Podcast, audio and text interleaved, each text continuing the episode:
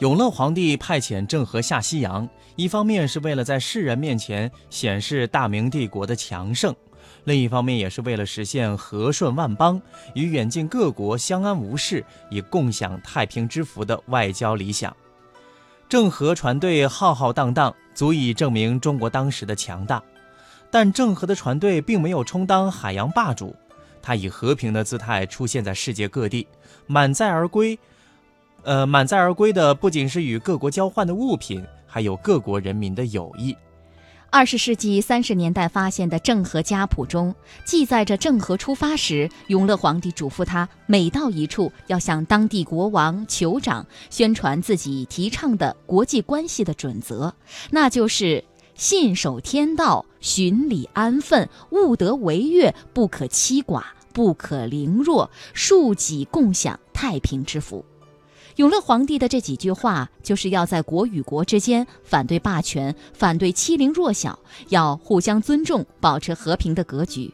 这是永乐皇帝外交的总方针。郑和下西洋是严格按照这一方针行事的。互相尊重，这是郑和与所到国家交朋友的法宝。郑和的团队抵国问晋，入境问俗，尊重别国的风俗。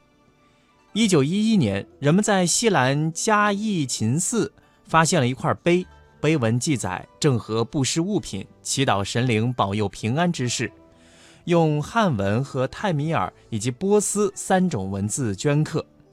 三种文字的内容不同，汉语碑文内容主要是祈祷航海平安。泰米尔语碑文表示对南印度泰米尔人信奉的婆罗门教保护神毗湿奴的礼敬之意，波斯语的碑文则表达了对伊斯兰教真主的崇敬。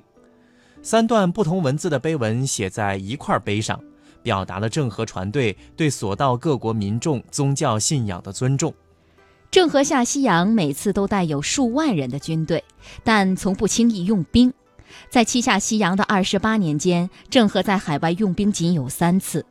这三次用兵，第一次是清除巨港地区海盗，恢复地区的安定和船道畅通；后两次都属于自卫性质。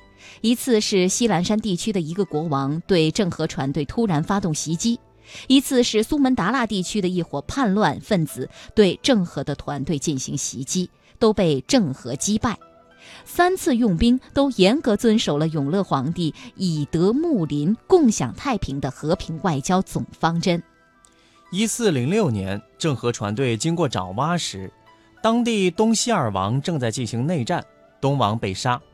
郑和船队不了解这个形势，在原东王辖地进行贸易，西王士兵不分青红皂白，杀害了郑和船队官兵一百七十多人。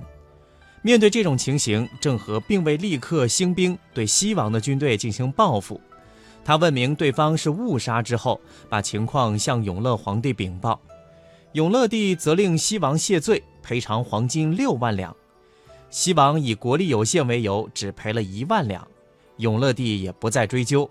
他说：“对于远邦的人，只要他们认识错误就可以了。难道我是看中几个钱吗？”朕与远人欲其畏罪而已，宁立其金耶？那这件事儿也体现了明王朝和郑和船队的宽容胸怀。至今，在东南亚一些国家的民众中，还保留着对郑和下西洋的美好记忆。在泰国、印尼、马来西亚等国，有三宝庙、三宝山、三宝垄、三宝井等纪念郑和的建筑。二零零四年，在庆祝中国和马来西亚建交三十周年的纪念晚会上，吉隆坡皇宫戏剧院隆重上演了华屋双语大型歌舞剧《汉宝丽》。歌舞根据马来西亚经典名著《马来纪年》改编，讲述郑和护送明朝汉宝丽公主和五百随员到马六甲，与马六甲苏丹满素沙和亲的故事。这是很多关于这位航海家温情记忆的一个例证。